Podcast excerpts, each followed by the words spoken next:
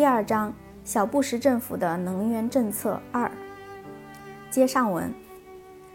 国家能源政策报告估计，二零二零年美国石油消费量将增加百分之三十三，天然气消费量将增加百分之五十以上，电力需求将增加百分之四十五。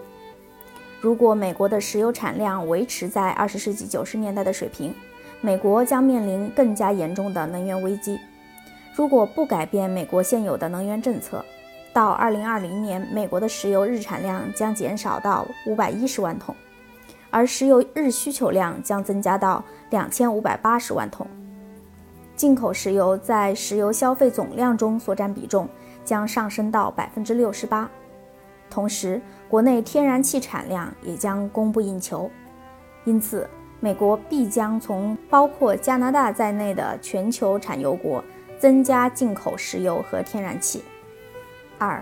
争夺海外石油是重点。第八章是国家能源政策报告的最后一章，也是整个报告的重点。为实现美国能源安全，报告说，美国各种能源都能自给自足。唯独缺石油，政府必须把能源安全放在美国对外贸易和外交政策的首位。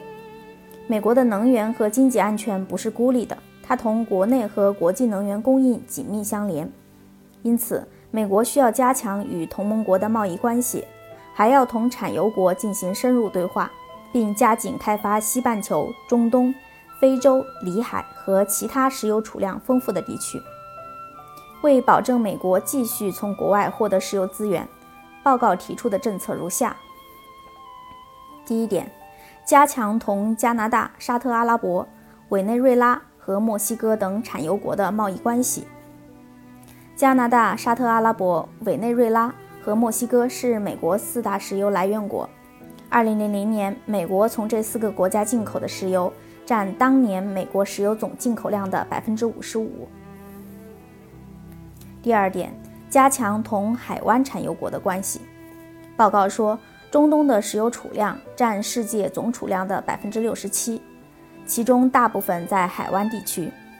到二零二零年，海湾地区的石油供应量占世界石油总供应量的百分之五十四到百分之六十七。因此，世界经济的发展将继续依靠欧佩克，尤其是它的海湾成员，其中。头号石油出口国沙特阿拉伯是保证向世界稳定供应石油的关键。报告强调，海湾地区是美国的根本利益所在，是美国对外政策应优先关注的焦点。报告向政府提出的一百四十条建议中，第一条要求小布什总统将能源安全放在对外贸易和外交政策的首位。第二条要求总统支持沙特阿拉伯。科威特、阿尔及利亚、卡塔尔、阿拉伯联合酋长国和其他供应者的倡议，向外国投资者开放他们的能源领域。三、加紧开发里海、俄罗斯的石油资源。报告说，阿塞拜疆和哈萨克斯坦等里海沿岸国已探明石油储量约二百亿桶，略高于北海，但略低于美国。目前勘探仍在继续进行。预计探明储量将大幅增加。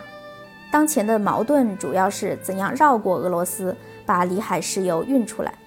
考虑到里海地区石油和天然气良好的储量前景，随着管道建设规模扩大，里海石油和天然气出口量将大幅增加。但美国和俄罗斯之间在这个问题上的矛盾并未解决。报告还对俄罗斯的石油和天然气资源表现出浓厚的兴趣。第四点，关注亚洲，特别是中国的石油动向。报告估计，今后二十年世界石油消费量将年均增长百分之二点一，而发展中国家石油需求量将增加百分之四十一到百分之五十二。报告认为，中国和印度是两个最大的石油需求增长国，将越来越依赖进口石油。这将导致许多发展中国家纷纷到重要石油产地。获取石油的危险，从而对美国和其他发达国家形成越来越大的压力。报告认为，中国在全球能源安全方面扮演着关键性角色。中国自20世纪90年代中期从石油进出口国变成了石油进进口国。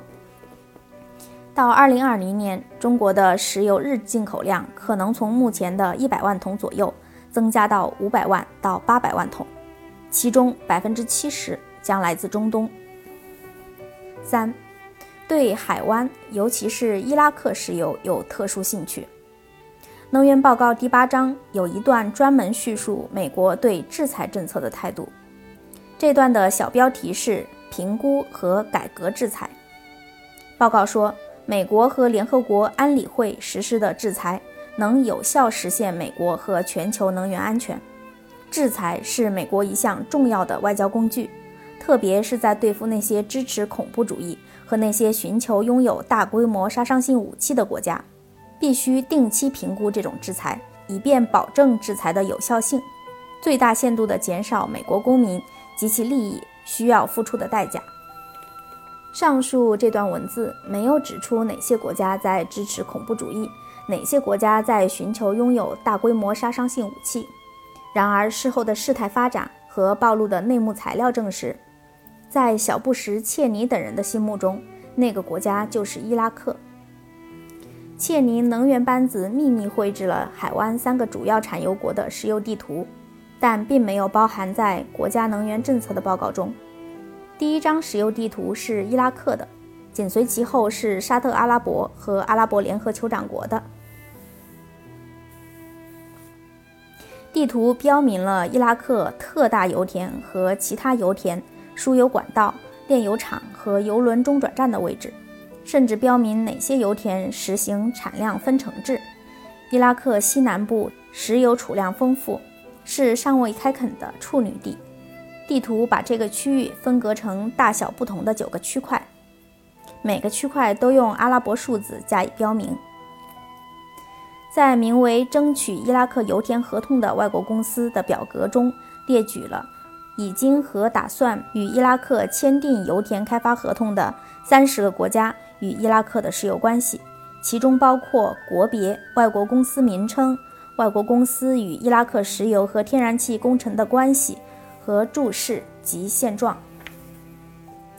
注释及现状一栏主要表述外国公司在伊拉克开发石油资源的历史和现状，包括他们向伊拉克申请石油合同的日期、合同签字日期、合同性质、合同年限、资金投入、地质资料调查进程、油田调查结束时间、合同双方协商情况等等。被点名的外国公司包括中国石油天然气集团公司在内，共有六十多家。表格记录着这些外国公司在伊拉克已经或期望开发的油田地址或区块名称。沙特阿拉伯地图和阿拉伯联合酋长国石油地图，他们的石油基本情况和表格内容与伊拉克相同。第三节追查内幕。第一小节。民间团体开始行动。国家能源政策是切尼与石油巨头等经过四十余次秘密会议后制定的。除了已经公布的能源报告之外，还有大量密件没有披露，这引起公众和国会部分议员的怀疑，要求切尼交代会议参与者和幕后交易。美国两个有影响的团体，政府监督机构。司法观察和民间环保组织塞拉俱乐部站在这场斗争的最前沿。他们以1966年由约翰逊总统签署的《信息自由法》为武器，要求切尼公开能源小组的内部信息。他们认定切尼邀请能源工业界高管和游说人员参与起草国家能源政策，违反1972年理查德·尼克松总统签署的《联邦顾问委员会法》。美国联邦政府有约一千个咨询委员会，